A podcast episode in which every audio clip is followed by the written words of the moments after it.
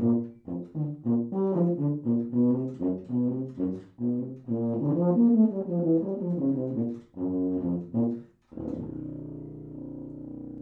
und Landtag, die launigen und selbstkritischen Betrachtungen des Abgeordneten Hans Urban. Heute Geisterfahrt. Vor ein paar Wochen war ich im Antwerper Bierzeit, da hat mich der Eiwanger Hubert sehr nachhaltig beeindruckt.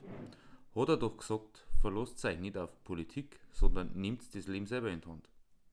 Eigentlich nichts anderes wie eine Offenbarung seit der Freien Wähler. Wenn es anstrengender wird und man müsste Lösungen liefern, spielt's versteckst die. Hat der liebe Hubert ja vor einigen Wochen schon einen ähnlichen Schlager geliefert. Als zuständiger Minister für Wirtschaft und Landesentwicklung sagt er, wenn wir es nicht schaffen, den Flächenverbrauch zu reduzieren, dann werden wir uns auch nicht erschießen. Verlangt ja auch keiner. Aber ein bisschen mehr Ernsthaftigkeit tat nicht schon.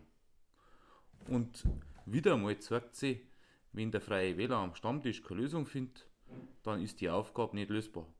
Den Vogel abgeschossen hat er aber bei einem Interview der Jagdzeitung.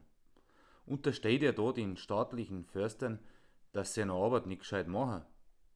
Vom stellvertretenden Ministerpräsidenten kann man sich schon ein wenig mehr Rückendeckung für seine Staatsbeamten erwarten. Auf jeden Fall ist er fachlich gar nicht zuständig dafür. Kümmern darf sich eigentlich die Landwirtschaftsministerin.